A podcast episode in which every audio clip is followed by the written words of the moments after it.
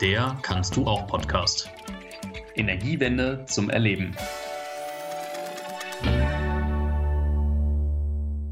Herzlich willkommen zu einer neuen Folge unserer Kannst du auch Podcast-Reihe. Mein Name ist Dominik Saad und heute freue ich mich ganz besonders auf meine beiden Gäste zum Thema Hausgemachte Energie für alle. Ich begrüße Christoph Bautz von Campact und Christian Gutsche vom Bremer Solidarstrom, die ich kurz vorstellen möchte. Christian ist von Hause aus Physiker, engagiert sich für Klimaschutz, solidarische Ökonomie und Energiewende in Bremen und baut gerade eine Solar-Selbstbaukooperative auf. Er wirkt im Bremer Solidarstrom mit, der PV-Anlagen in Bremen und Umgebung auf die Dächer bringt. Hallo Christian. Hallo Dominik. Christoph gründete im Jahre 2004 mit mehreren Mitstreitern die Online-Plattform Campact und ist seither geschäftsführender Vorstand. Diese Bürgerbewegung fordert einen notwendigen Wandel ein, den Christoph auch im Privaten lebt. Im gemeinsamen Wohnprojekt interessieren sich er und die anderen Mitbewohnerinnen und Bewohner für die Umsetzung der eigenen nachhaltigen Stromversorgung. Willkommen, Christoph. Ja, hallo Dominik. Schön dabei zu sein. Freut mich. Heute wird es ein wenig energiepolitisch. Nachdem wir uns in den vergangenen Folgen dieser Podcast-Reihe Beispielen der Energiewende mit Vorbildcharakter gewidmet haben, schauen wir uns heute mal die Rahmenbedingungen für die selbstgemachte Energiewende an. Es geht uns heute um Sonnenstrom vom eigenen Dach. Genauer gesagt, um die gemeinschaftliche Nutzung von eigen erzeugtem Strom. Ich möchte zum Auftakt an dich, Christoph, die Frage richten. Also, wenn ich das richtig verstanden habe, du wohnst mit mehreren Menschen in einem Wohnprojekt in der Nähe von Bremen. Magst du mal uns was zu dem Wohnprojekt erzählen und vor allem zu eurem Interesse an den eigenen Solaranlagen? Ja, wir sind ein gemeinschaftliches Wohnprojekt mit über 20 Erwachsenen und jede Menge Kindern. Versuchen ökologisch zu leben, versuchen sozial gerecht miteinander zu leben, solidarisch miteinander zu leben. Uns gibt schon lange und äh, auch die Photovoltaik beschäftigt uns schon lange. Unsere erste Anlage wird im November 20 Jahre. Das heißt, sie war eine der ersten Anlagen, die damals unter dem rot-grünen äh, Erneuerbaren Energiengesetz äh, ans Netz gegangen ist. Damals die Einspeisevergütung, die noch relativ hoch war, genossen hat und auch den Einspeisevorrang. Das waren ja so ein bisschen vor 20 Jahren die beiden revolutionären Dinge, äh, die mit rot-grün kamen und die in Deutschland, aber dann eigentlich auch weltweit den Durchbruch den erneuerbaren Energien ermöglicht haben. Und wir waren damals frisch dabei und waren im Bremer Umland auch eine der größten Anlagen, die es gab. Heute wäre das eine kleine mit 11 kW, aber damals war das noch ganz ordentlich gewesen. Unsere Anlage ist dann in Flammen aufgegangen im letzten Herbst. Da hat es einen Kurzschluss gegeben.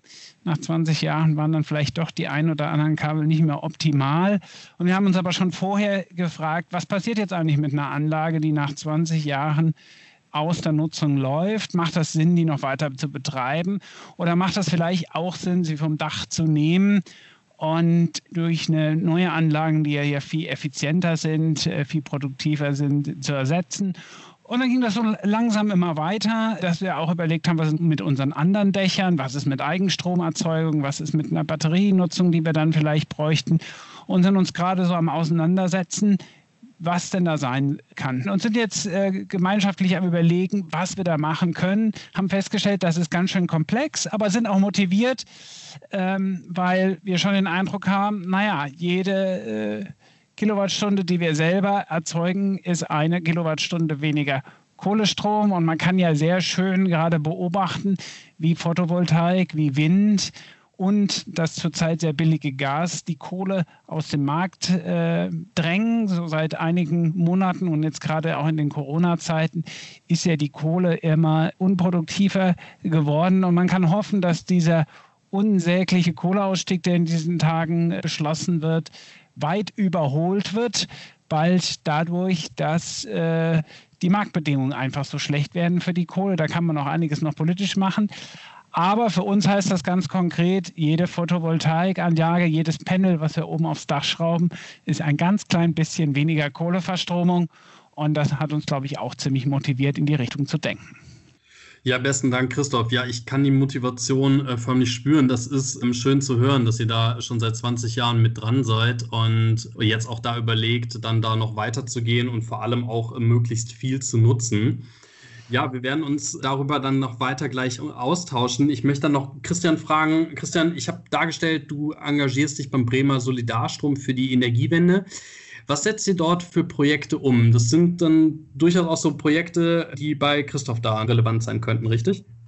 Ja, das ist richtig, genau. Also wir machen auch einen gemeinwohlorientierten Ökostrom zusammen mit dem EWS Schönau und der Klimaschutz Plus Stiftung aus Heidelberg und projektieren aber auch eben ehrenamtlich Solaranlagen und wollen uns da jetzt noch mit mehr Energie reingehen, weil wir einfach sehen, dass mehr und mehr Leute Lust darauf haben und dann aber auch Fragen haben und wir das gar nicht ehrenamtlich alleine bedienen können. Das ist der eine Aspekt. Der zweite ist aber, man sieht auch im Solarbereich einen Fachkräftemangel. Und deswegen denken wir auch über diesen Selbstbau nach und wollen das nach Bremen bringen. Also sprich, das Laien mithelfen, eine Solaranlage zu installieren. Und äh, genau, also wie gesagt, da gibt es gerade viele Anfragen. Und als dann die Anfrage von Christoph und den anderen aus Christophs Wohnprojekt kam, da haben wir uns natürlich sehr gefreut, denn das ist zum einen eine ganz, ganz idealistische Gemeinschaft und da sind wir uns ja ähnlich so. Wir haben auch Bock, einfach möglichst viel Solarenergie möglichst schnell auf die Dächer zu bringen. Und zum anderen haben die auch eine ganze Menge Dächer da, wo man wunderbar ganz viel Solaranlagen äh, draufpacken könnte. Genau, und dann eben mal schauen muss, wie geht denn das genauer. Aber das kommt ja gleich noch im Gespräch. Ja, also mir äh, schwirren da dann auch direkt diverse Themen im Kopf herum. Also lasst uns das doch dann mal gemeinschaftlich durchdenken. Also, ihr habt jetzt schon gesagt, Christoph, ihr habt mehrere Gebäude, auf denen Anlagen gebaut werden könnten. Es kann aber auch eben noch deutlich darüber hinausgehen, aus, äh, als den nur reinen Strom im Haushalt zu nutzen. Sprich, man könnte auch in Richtung Sektorkopplung gehen. Also, ihr seid aber auch recht sparsame Stromverbraucherinnen und Verbraucher. Magst du kurz darstellen, was ihr da so ähm, für euch eigentlich im Bestfalle im Kopf habt, was ihr euch da vorstellt, was der Bremer Solidarstrom vielleicht für euch dann da projektieren und umsetzen könnte? Ja, wir sind am Schauen. Zum einen, wie können wir natürlich den Strombedarf äh, decken, den wir bisher schon haben. Jetzt in Corona-Zeiten sind natürlich auch mehr Leute nochmal im Homeoffice. Deswegen, wenn der Computer zu Hause läuft und zur Hauptsonnenzeit, dann ist vielleicht auch ein bisschen mehr Strombedarf auch zur Mittagszeit da. Aber natürlich ist es bei vielen so, die berufstätig sind, dass sie dann eher am Morgen und am Abend Verbrauch haben. Und dann haben wir darüber nachgedacht, macht es Sinn, eine größere Batterie aufzustellen, um genau das dann auch abzufedern. Und dann eben die Frage Sektorkopplung, also wie kann man im Bereich Verkehr und wie kann man im Bereich Wärmeerzeugung eben genau auch den Solarstrom nutzen. Wir haben bei der, was die Wärmeerzeugung anbelangt, zurzeit äh, eine recht komplexe Anlage, also wo wir zum einen Holz verbrennen, wo wir zum äh, zweiten Solarkollektoren auf dem Dach haben und als Rückfalloption noch eine Gastherme und die versorgen allen 800 Liter Tank. Und damit wird sozusagen unsere Wärme erzeugt, die dann sowohl fürs Duschen verwendet werden kann, als auch für die Erwärmung der Räume. Äh, gerade Holz zu verbrennen ist in Zeiten, wo natürlich diese Ressourcen auch irgendwann eng werden, nichts, was sich unendlich skalieren lässt. Holz ja auch häufig einfach ein wertvoller Baustoff ist, den man nicht unbedingt verbrennen kann. Das kommt dann immer darauf an, was es ist. Zum Teil Holz auch sinnvoll ist, im Wald zu lassen, weil Totholz ökologisch wertvoll ist. Ähm, deswegen haben wir überlegt, macht es eigentlich Sinn, mehr auf Wärmepumpe umzusteigen und unser äh, System dann nochmal ganz neu aufzusetzen. Nach zwölf Jahren hat sich das jetzt auch halbwegs zumindest amortisiert. Und wir haben schon ein Elektroauto, vielleicht soll nochmal irgendwann ein zweites dazukommen. Und auch da sind wir am Überlegen, macht das nicht dann auch Sinn, hier den Strom eigen zu verbrauchen? Und dann wird wahrscheinlich was überbleiben. Das wird natürlich in verschiedenen Jahreszeiten verschieden viel sein. Und den Rest dann aber einzuspeisen und dafür dann eine Einspeisevergütung zu erhalten. Und da irgendwie so eine Kombi zu machen aus Eigenstromerzeugung und auf der anderen Seite Einspeisen. Und das ist jetzt natürlich auch ganz spannend zu erfahren, funktioniert das eigentlich gerade mit der Eigenstromgeschichte? Wie rechnet man das dann ab, wenn die Bremer Solar Strom das bei uns erzeugen würde? Da bin ich ganz gespannt, was ihr euch da an Gedanken schon gemacht habt. Ja, also wenn man eine Solaranlage macht, das hat ja verschiedene Aspekte. So einer ist so der technische, was ist da möglich? Und dann kommen eben noch die rechtlichen Aspekte. Und was das Technische angeht, ist es erstmal so, klar macht Sektorkopplung Sinn. Ne? Also Elektroauto über Solarstrom versorgen macht Sinn ich persönlich halt eine Wärmepumpe auch für eine, eine kluge Sache. Und man sollte noch dazu sagen, dass bei dem Wohnprojekt von euch, Christoph, das sind ja wirklich echt mehrere große Dächer. Das heißt, wir reden hier, was die Leistung von so einer Solaranlage angeht, reden wir ungefähr von 200 Kilowatt Peak, also eine ganze Menge. So. Deutlich mehr, als ihr selber auch verbrauchen würdet. Und auch tatsächlich relativ viele Ost-West-Dächer. Das heißt, man hat da auch am Morgen und auch am Abend noch vergleichsweise viel Strom. Und gut, dann muss man die Dächer nochmal sich genauer anschauen, wie die Eignung ist und genauer über die Belegung nachdenken. Aber so grobe Richtung wäre 200 Kilowatt Peak. Ähm, das ist ja alles auch kein Hexenwerk erstmal. Das mit der Wärmepumpe muss man eben äh, drüber nachdenken und entscheiden, ob man das dazu nimmt. Fast noch komplexer ist eben das Thema, wie kann man das rechtlich darstellen? Denn man hat ja im Prinzip drei Ebenen, die technische, was ist technisch möglich, die rechtliche, was ist rechtlich möglich und dann im letzten Schritt eben auch die wirtschaftliche, wo man guckt, okay, das, was rechtlich möglich ist, ist das wirtschaftlich auch halbwegs tragfähig. So. Und ich bin ja ganz bei euch äh, zu sagen, hey, lass uns da möglichst viele Solaranlagen drauf machen, weil jede Kilowattstunde Solarstrom gut ist. Und es stellt sich aber eben die Frage, wie macht man das? Und es gibt für Eigenstrom verschiedene Modelle. Und gänzlich andere Richtung wäre einfach zu sagen, okay, man macht rechtlich das nicht als Eigenstrommodell, sondern speist es im Prinzip ins Netz ein. So, das sind die zwei rechtlichen Richtungen, die man angehen kann. Technisch gesehen ist der Strom, der bei euch erzeugt wird, der landet natürlich erstmal bei euch im Netz. So, also technisch gesehen habt ihr dann ganz viel Solarstrom, aber rechtlich gesehen ist eben die Frage, wie, wie man damit umgeht. Genau, da gibt es verschiedene Modelle. Also was die die, die Nicht-Eigenstromversorgung angeht, könnte man eine Volleinspeisungsanlage bauen oder eben eine Direktvermarktungsanlage. Dann werdet ihr gar nicht als Stromabnehmer da involviert. Und wenn man mit euch arbeiten wollte als Stromabnehmern, dann ist eine Möglichkeit die Eigenversorgung, beziehungsweise ist es leider keine Möglichkeit, weil ihr als Gruppe letzten Endes ähm, ja euch über einen Verein organisiert habt und tatsächlich muss man bei der Eigenversorgung gucken, dass eine Personenidentität des Betreibers einer Anlage und des Verbrauchers da ist. Dass der Verein Betreiber der Anlage wird, kann man über ein Pachtmodell regeln. Aber das Problem ist eben, dass ihr als Privatperson, die ihr da liebt, nicht als Verein den Strom nutzt. So. Das heißt, diese Personenidentität ist hier nicht gegeben und schon ist aus rechtlichen Gründen dieses Modell erstmal leider vom Tisch. Das heißt jetzt zum Verständnis, die Personenidentität ist da nicht gegeben, weil die Personenidentität so weit geregelt ist, dass nur Einzelpersonen oder eben eine Familie oder eben auch ein Unternehmen den Strom auf dem eigenen Dach, der da äh, erzeugt wird, auch selbst verbrauchen kann, ohne, naja, volle EEG-Umlage zu zahlen. Und deswegen ist das dann vor dem Hintergrund, wenn man denkt, dass der Verein bei Christoph dann der ja, Verbraucher des eigenen Stroms wäre, ist dann letztendlich genau da eigentlich an der Stelle nicht möglich. Das ist richtig soweit, ja? Mhm. Genau. Das heißt, wenn der Verein ganz viele Seminare machen würde zum Beispiel, dafür wäre ein Eigenverbrauchsmodell möglich. Aber eben nicht mit den Bewohnerinnen. Das heißt, gemeinschaftliche Eigenversorgung ist in diesem Fall nicht möglich. Und das wäre sozusagen eigentlich auch eine Forderung an die Politik, wenn man sagt, wir haben vielleicht nächstes Jahr eine neue Bundesregierung mit Beteiligung der Grünen. Unter der GroKo glaubt man ja vielleicht nicht, dass das unbedingt noch durchkommt, aber das wäre sozusagen eigentlich eine Forderung auch an die Politik, die man stellen müsste, dass es gemeinschaftliche Eigenversorgung auch möglich ist und das nicht nur Familien, Einzelpersonen und Unternehmen obliegt, oder? Wir haben ja als Bündnis Bürgerenergie gemeinsam mit Volker Quaschning dort eine Petition ins Leben gerufen, die ja genau in diese Richtung abzielt. Das heißt, eine Forderung dafür, dass gemeinschaftliche Eigenversorgung möglich wird. Wir tauschen uns dazu auf jeden Fall auch noch mal im weiteren Verlauf aus, denn das ist eigentlich das, was von Seiten der EU-Kommission da schon auch mit angedacht worden ist, dass auch da das Mitgliedsland Deutschland eben sich diesem Thema widmen muss. Ich bin dann jetzt nochmal daran interessiert, um das jetzt noch weiter zu spinnen. Also, wenn wir jetzt sagen, okay, eine Eigenversorgung, eine Gemeinschaft der Eigenversorgung ist nicht möglich, ja, dann gehen wir mal weiter. Also, was kann man, Christian, was kann man denn dann, dann sonst machen?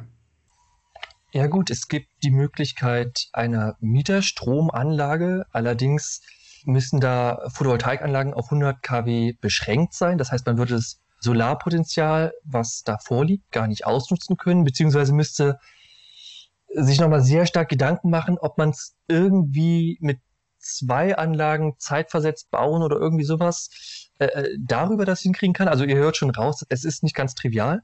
Eine andere Möglichkeit wäre noch über eine sogenannte Direktlieferung zu gehen. Da fällt dann aber eine volle EEG-Umlage an. Könnte wirtschaftlich sein, ist aber auch nicht ganz trivial. Ähm, ja, Christian, du hast da äh, gerade den Mieterstrom erwähnt. Ist denn Mieterstrom tatsächlich auch im Moment wirtschaftlich darstellbar, wenn ich da so an äh, die Förderung denke, die da etabliert worden ist und den Ausnutzungsgrad? Also da bin ich ehrlich gesagt ein bisschen unsicher. Ja, da stimme ich dir zu, Dominik.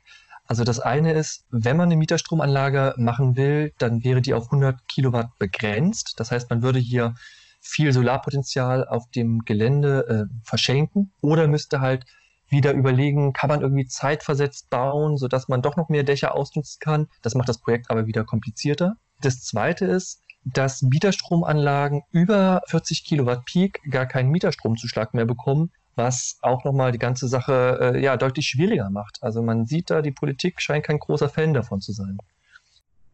Ah, okay, verstehe. Das heißt, was jetzt ist genau nochmal die Direktlieferung und könnte das dann also das relevante Modell sein, was bei Christoph und in dem Wohnprojekt dann installiert würde? Also bei der Direktlieferung würde also der solar produzierte Strom direkt an die Verbraucherin vor Ort hm, verkauft werden. Der Verein könnte da auch als Vertragspartner agieren. Allerdings wäre da eine volle EEG-Umlage fällig, jedoch keine Stromsteuer und Netzentgelte. Das könnte wirtschaftlich sein, müsste man halt jetzt im gegebenen Fall äh, nochmal durchrechnen. Aber also du merkst das schon in der Kürze meines Beitrags, es ist etwas einfacher als der Mieterstrom und auch, ja, anders als die Eigenversorgung auch möglich, genau. Und das hieße dann, dass sozusagen nicht nur die einzelnen Personen, die bei uns wohnen, sondern auch der Verein, über den ja zurzeit die Abrechnung der Nebenkosten läuft, direkt dann das von euch abnehmen könnte. Genau, Christoph, so wäre das.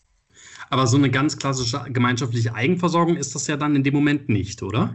Nein, das ist es nicht. Es ist eine Direktlieferung, auf die halt auch eben die EEG-Umlage fällig wird. Und ihr merkt schon an unserer Diskussion, also es, es könnte so viel einfacher sein, wenn halt der Gesetzgeber die Hürden da einfach runternehmen würde. Denn bei vielen Leuten, die Lust haben auf Solaranlage, scheitert es dann an solchen Schwierigkeiten, dass du einfach nicht einfach mal was machen kannst. Also es hat so ein bisschen was davon, nicht so Eigenversorgung leid. Also dass man äh, schon sich irgendwie ja eigen versorgt mit den Photovoltaikzellen auf dem eigenen Hausdach, aber es ist eben dann doch nicht so richtig der eigene Strom, sondern dazwischen hängt dann die Prima Solarstrom und das ist dann ja sehr schade, dass das politisch noch nicht möglich ist, äh, dass es direkt funktioniert. Genau so ist es, ja. Ja, vor allem stelle ich es mir dann ja auch so vor. Also zum einen finde ich, dass, dass die ganze Thematik dadurch natürlich unglaublich komplex wird. Das, äh, Christian, hast du ja auch angedeutet, äh, weil äh, man dann überlegen muss, okay, wer ist jetzt noch alles involviert, an wen äh, wird dann Strom geliefert ähm, im Vergleich dazu, dass einfach eine Gruppe von Menschen das Bedürfnis hat, Strom aus der eigenen Dachanlage zu beziehen und eben dann zu sagen, ja, wie äh, stellen wir uns auf? Das heißt, wer bezieht wann Strom? Also im Sinne von, äh, macht es Sinn, eben tagsüber zu waschen? Oder wie ist das, äh, vielleicht so insgesamt den Stromverbrauch zu senken? Also das heißt, dass dann da auch diese Verbindung zu der eigenen Anlage oder zu dem eigenen erzeugten Strom ein wenig verloren geht. Also wenn ich da so an klimapolitische Zielsetzungen denke, da ist das natürlich jetzt gerade kein Anreiz für die Menschen, sich gemeinschaftlich dann da zu organisieren und zu sagen, wir wollen eine eigene Dachanlage oder wie ist das? Absolut. Also es hat ja zwei Ebenen, finde ich. Das eine ist, wie einfach ist es, das zu machen? Und das andere ist dann eben tatsächlich auch das Thema Wirtschaftlichkeit. Und mir begegnen so viele Leute, die immer wieder sagen, boah, ich habe Lust auf eine Solaranlage. Und dann geht es manchmal ganz einfach, aber manchmal wird es rechtlich gesehen echt hakelig und das ist ein Bremser. Gar keine Frage. Und das Bündnis Bürgerenergie, das fordert ja auch eine Entbürokratisierung des Eigenverbrauchs und auch, dass keine EEG-Umlage auf Eigenverbrauchsstrom äh, gezahlt werden muss. Also diese beiden Punkte würden schon enorm helfen, Projekte einfacher zu machen und auch da eine Wirtschaftlichkeit noch einfacher zu ermöglichen und damit mehr Anlagen äh, äh möglich zu machen. Weil schlichtweg dann würde man jetzt so denken, die gemeinschaftliche Eigenversorgung finanziell besser gestellt wäre, wenn sie denn möglich wäre, wenn man so an die Eigenversorgung aus dem privaten Eigenheim oder dem Unternehmen, wo dann der Strom, der im Betrieb gebraucht wird, dann genutzt werden kann, als jetzt die Direktlieferung. Also sprich, man würde quasi einen, einen deutlichen Anreiz setzen. Ja, es wäre ökonomisch gesehen von Vorteil, aber ich meine, denk auch mal an den Spirit dahinter. Ne? Also das, natürlich muss man auch gucken, dass das Ding wirtschaftlich ist, aber es ist auch ein ganz anderer Spirit, ob man den Strom halt kauft von dem Betreiber der Solaranlage auf meinem Dach oder ob es wirklich, ob ich der Betreiber bin. Ne? Das macht, glaube ich, schon noch mal was. Um Klimaschutz voranzubringen, braucht es einfach ganz viel Nähe zu Solaranlagen, Identifikation damit auch, um eben einen Solarausbau durch auch einen Kulturwandel mit voranzutreiben. Und da hilft halt Eigenverbrauch noch mal mehr als äh, so etwas wie die äh, Direktlieferung. Sie haben Fragen oder Rückmeldungen? Dann schicken Sie diese per Mail an info@bündnis-bürgerenergie.de. Ich hatte es ja eingangs schon dargestellt, dass es heute ein bisschen energiepolitischer wird. Jetzt haben wir uns dann auch ein bisschen mit energierechtlichen Fragestellungen auseinandergesetzt und dann nochmal auch den Blick auf die Klimapolitik richtend. Also dafür, dass es Klimaziele gibt und der Wille für die Energiewende in der Politik angeblich so hoch ist, sind die Anreize zur Installation von Solaranlagen auf Mehrfamilienhäusern nicht gerade groß. Und dabei wäre hier die Installation insbesondere mit der Möglichkeit, den Strom selbst verbrauchen zu können, doch so notwendig. Denn wir hatten es ja auch festgehalten, der Eigenverbrauch erhöht die Identifikation mit der Energiewende und dem Klimaschutz schafft die Chance für die persönliche Handlungsfähigkeit und stärkt die Eigenverantwortung. Da wirken die bestehenden Hemmnisse ziemlich ernüchternd. Christoph, wie ist da so dein Blick darauf, wenn du dir das jetzt anschaust? Ihr wollt das als Gemeinschaft machen und es wird dann euch so, ja, doch recht schwer gemacht. Ja, ich habe den Eindruck, dass die Energiewende sehr stark am Anfang ja von Bürgerinnen und Bürgern äh, getragen war und dass das natürlich auch viel zur Akzeptanz beigetragen hat. So. Ich meine, bei der Photovoltaik stellt sich die Frage ja weniger als beim Wind, wo es ja mittlerweile leider viele Bürgerinitiativen gibt, die dann auch zum Teil fast mit Fake News dagegen ankämpfen. Und, aber diese Akzeptanzfrage äh, und auch diese Grundidee, dass eben nicht mehr vier große Energiekonzerne den Strom erzeugen, sondern Millionen Bürgerinnen und Bürger. Das ist ja eigentlich das, was den Charme hatte von der Bürgerenergiewende im Sinne von Hermann Scheer äh, vor 20 Jahren gedacht. Und da hat man schon den Eindruck, dass das als Gemeinschaft, dass das aber auch als individuelle Person schwerer geworden ist. Und na, ich erinnere mich noch, wie die GroKo irgendwann mal gesagt hat, ich glaube noch unter Rainer Barke war es als Staatssekretär von Gabriel, äh, die Energiewende, das ist jetzt was für Profis.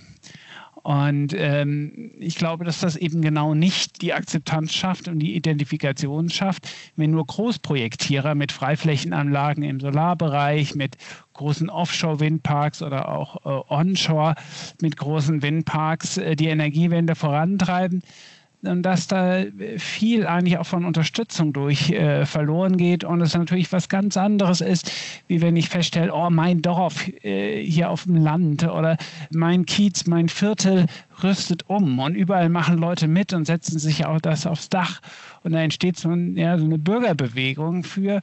Und ich glaube, da muss es wieder hin zurückkommen, dass es natürlich auch Großprojektierer geben darf. Das muss ich ja nicht ausschließen, aber dass wieder viel mehr Energiewende von unten getragen wird und diese rechtlichen Hürden wegkommen. Und wenn man ins, gerade ins Wirtschaftsministerium leider schaut von Peter Altmaier, dann sind da, glaube ich, eher die Verhinderer gerade am Werk. Also allein, wie lange das gedauert hat, den Solardeckel jetzt endlich mal wegzukriegen oder wie lang um diese 1000 Meter Windabstandsregelung gekämpft wurde. Und die Bürgerenergiewende hat dann ein schweres Standbein.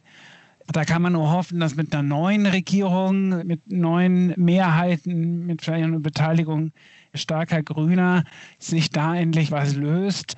Und ja, diese vielen kleinen Hürden, die wir jetzt gerade immer wieder gesehen haben, auch im Gespräch bei unserer Anlage ganz konkret, dass die reduziert werden und eine Energiewende äh, zügig vorankommt. Weil wenn man sieht, wie schnell das alles gehen muss, dann wird das nur gehen, indem ganz viele Leute mitmachen. Christian hat ja auch von Fachkräftemangel gesprochen. Da braucht es viele Menschen, die mitziehen. Und ich glaube, wir brauchen einfach, wenn wir noch das 1,5 Grad Ziel einhalten wollen, bis 2030 nicht 65 Prozent Erneuerbare, äh, sondern eher 75. Und das ist eine immense Herausforderung. Und da braucht es so eine ähnliche Konsequenz, wie wir das jetzt bei Corona hatten. Und ganz viele Bürger haben mitgemacht und haben kollektiv dafür gesorgt, dass der Virus sich in der ersten Welle nicht so stark verbreitet hat sowas braucht es jetzt eigentlich auch, was die Energiewende anbelangt, dass ganz viele Leute mitziehen und dass wirklich daraus so ein ähnlicher gesellschaftlicher Kraftakt entsteht, wie das, was die letzten Monate da war. Und ja, dann sind wir vielleicht eine der ersten, der jetzt gerade bei dieser neuen Welle der Energiewende wieder mitziehen, aber ganz viele Leute müssen mitmachen. Ja, schönes Bild, Christoph. Und ich möchte an der Stelle doch nochmal betonen, viele Leute haben Bock so. Es müssen Hürden aus dem Weg geschafft werden. Das ist das Ding. Ja, ich danke dir dafür die Hinweise. Also ich empfinde es ebenso, dass ich A sehe, es gibt Ziele, eben klimapolitische Ziele und absolut klimaschutzbedingte Notwendigkeiten.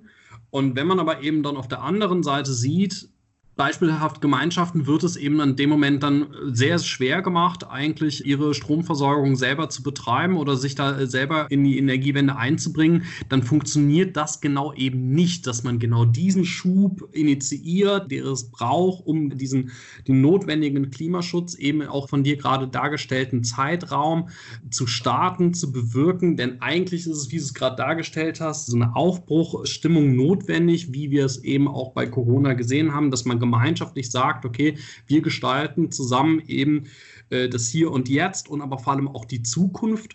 Und da bedarf es halt definitiv anderer politischer Weichenstellungen, um eben die Leute an der Stelle einzuladen, anzureizen, zu sagen, hier, wir schaffen euch die Rahmenbedingungen, dass ihr da eben agieren könnt. Ja, und Christian, dann vielleicht nochmal an dich die Frage. Also, wenn wir das jetzt so diskutieren, dass nimmt ja dann eben auch solchen Organisationen wie Bürgerenergiegenossenschaften, Vereinen, die in, da, in dem Bereich dann auch tätig sind, projektieren, äh, entwickeln, ja auch Möglichkeiten, sich selber zu engagieren und wie Christoph es dargestellt hat, als kleinere Organisation, als kleine Projektierer da aufzutreten und zu wirken. Absolut. Und es, ich sehe da eben zwei Probleme. Ne? Das eine ist die Bürokratie da drin so, je mehr bürokratischen Aufwand wir mit jeder Anlage haben, desto weniger Anlagen können wir bauen, weil einfach mehr Zeit in der Bürokratie hängen bleibt. Das ist doof, das nervt. Und das zweite ist eben die wirtschaftliche Belastung durch eine EEG-Umlage beim Eigenverbrauch, die eben manche Anlagen unwirtschaftlich macht, die man eigentlich gerne sonst gebaut hätte. Ja, und dann möchte ich doch dann an dieser Stelle auf die Petition nochmal hinweisen, die Volker Quaschning mit Unterstützung durch den Solarförderverein und das Bündnis Bürgerenergie gestartet hat. Da geht es eben genau darum, dass gemeinschaftliche Eigenversorgung über die Abschaffung der Personenentität mit individueller Eigenversorgung gleichgesetzt wird. Da geht es darum, dass die Hemmnisse und die Hürden, die dann letztendlich existieren, abgeschafft werden im Sinne dessen, dass die EU-Kommission mit der Erneuerbaren Energienrichtlinie eigentlich den Weg gewiesen hat, zu sagen, jede Gemeinschaft soll eigentlich das Recht bekommen, Strom selber erzeugen, speichern und verbrauchen zu können und das eben möglichst ungehindert. Ja, und immerhin ja 75.000 Menschen haben die Petition schon unterschrieben. Das ist eigentlich für so ein Thema, was ja eher auch was Spezielles ist, eine schöne Anzahl. Und ist natürlich jetzt auch zum richtigen Moment, weil es wird ja schon noch in der GroKo auch darum gerungen, wie bald gibt es eine EEG-Novelle in den nächsten Monaten und eine Reform des Erneuerbaren Energiengesetzes wo man dann nur darauf setzen kann, dass die SPD das da reinbringt. Wir haben ja nach dem katastrophalen Klimapaket im letzten September es einen kollektiven Aufschrei gab in der gesamten Umweltbewegung über wie wenig da die GroKo offen zustande gebracht hat, haben wir ja in den letzten Wochen gesehen, dass die SPD schon merkt, ha, wir müssen im Klimabereich liefern. Sie haben den Solardeckel zu Fall gebracht. Sie haben dafür gesorgt, dass diese Windabstandsregelungen nicht kommen. Sie haben dafür gesorgt, dass das Konjunkturprogramm keine Abwrackprämie enthielt. Und das wäre doch jetzt was für die SPD, wo ein Matthias Mirsch als umweltpolitischer Sprecher zum Beispiel sowas durchsetzen kann.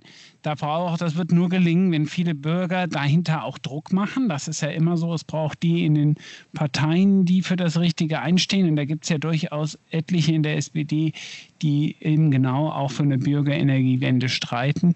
Und es braucht dann aber auch den gesellschaftlichen Druck.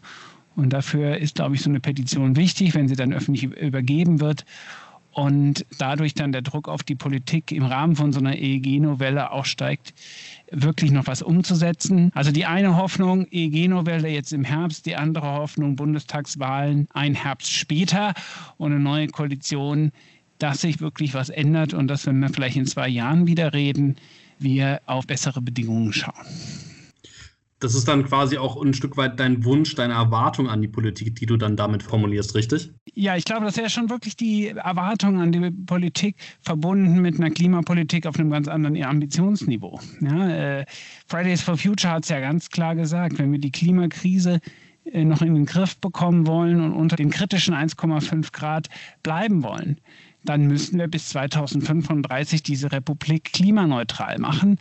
Und das ist eine riesige gesellschaftliche Kraftanstrengung. Da wird ganz viel über Strom laufen müssen, über Photovoltaik laufen müssen. Wir haben ja immer wieder die Sektorkopplung gehabt, dass auch im Wärmebereich und im Verkehrsbereich mehr und mehr Strom entscheidend wird für eine Klimawende. Und da muss mit einem ganz anderem Ambitionsniveau rangegangen werden. Und ich glaube, da kann auch, wir hatten es mal eingangs vom EEG vor 20 Jahren. Und wenn man dann schaut, in über 50 Ländern Weltweit ist das EEG nach deutschem Vorbild eingeführt worden. Mit Einspeisevergütung, mit einem sicheren Investitionsrahmen, der damals geschaffen wurde für die erneuerbaren Energien. Und da war Deutschland wirklich Vorbild gewesen. Und vielleicht gelingt das ja ein zweites Mal, konsequente Klimapolitik voranzubringen.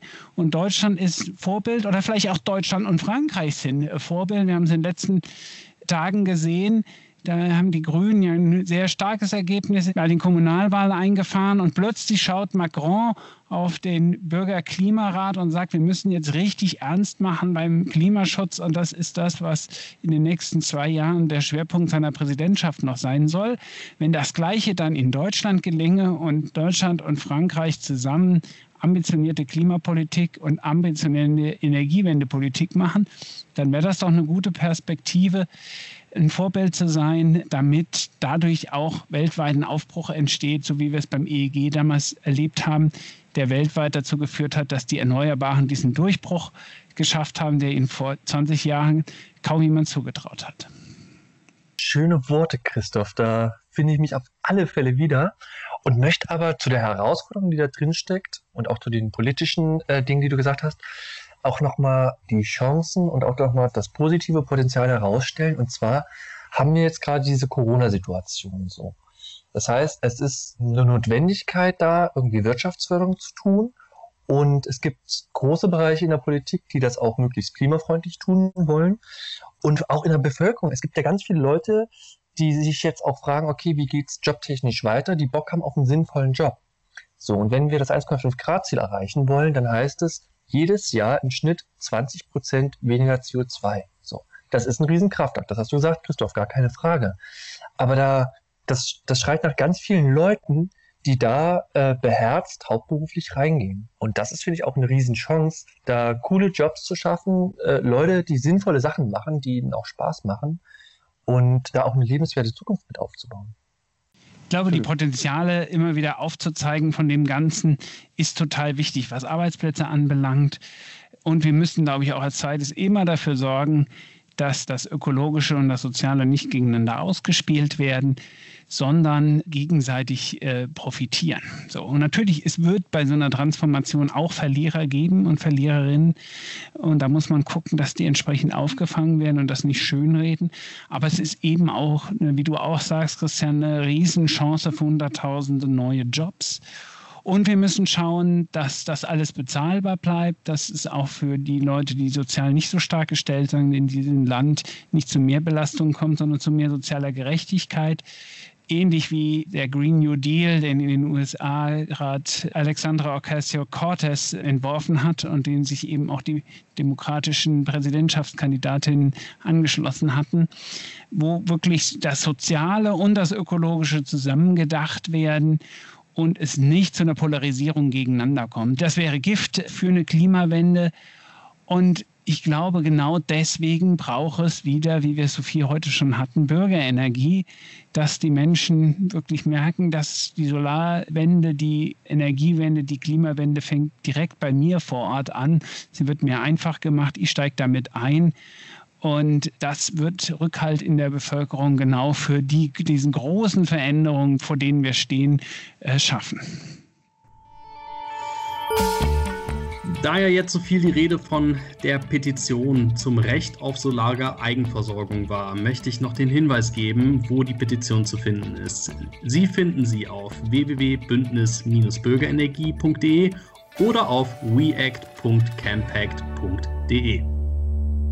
Ja, ich finde, das waren sehr treffende Schlussworte, die ihr da formuliert habt. Erwartungen, Hoffnungen, berechtigte Erwartungen die da an die Politik gestellt sind. Ich nehme da auch ganz unterschiedliche Dinge wahr, sei es, dass es in Bremen aktuell Länderbestrebungen gibt, so eine Art Verpflichtung aufzusetzen für Neubauten, dass PV-Dachanlagen gebaut werden. Es gibt unterschiedliche Strömungen innerhalb der Politik, einige, die das Thema gemeinschaftliche Eigenversorgung im Blick haben, aber das, die sind da im Moment in der Minderheit. Ich bin sehr gespannt, wir setzen uns da ein, hoffe, dass da euer Projekt was wird und ihr durch diese Untiefen der Energiewende euch durcharbeitet. Ich wünsche euch dafür sehr, sehr viel Erfolg. Danke euch ganz herzlich für das Mitwirken in diesem Podcast und wünsche uns allen, dass wir mit dieser Petition der Politik den entscheidenden Hinweis für die Zukunft der Energiewende geben. Dementsprechend euch beiden alles Gute, macht's gut. Ja, herzlichen Dank, macht's gut. Tschüss. Ja, vielen Dank auch von meiner Seite. Hat Spaß gemacht und genau, uns allen alles Gute und ähm, ciao. Äh. Der Kannst du auch Podcast. Energiewende zum Erleben.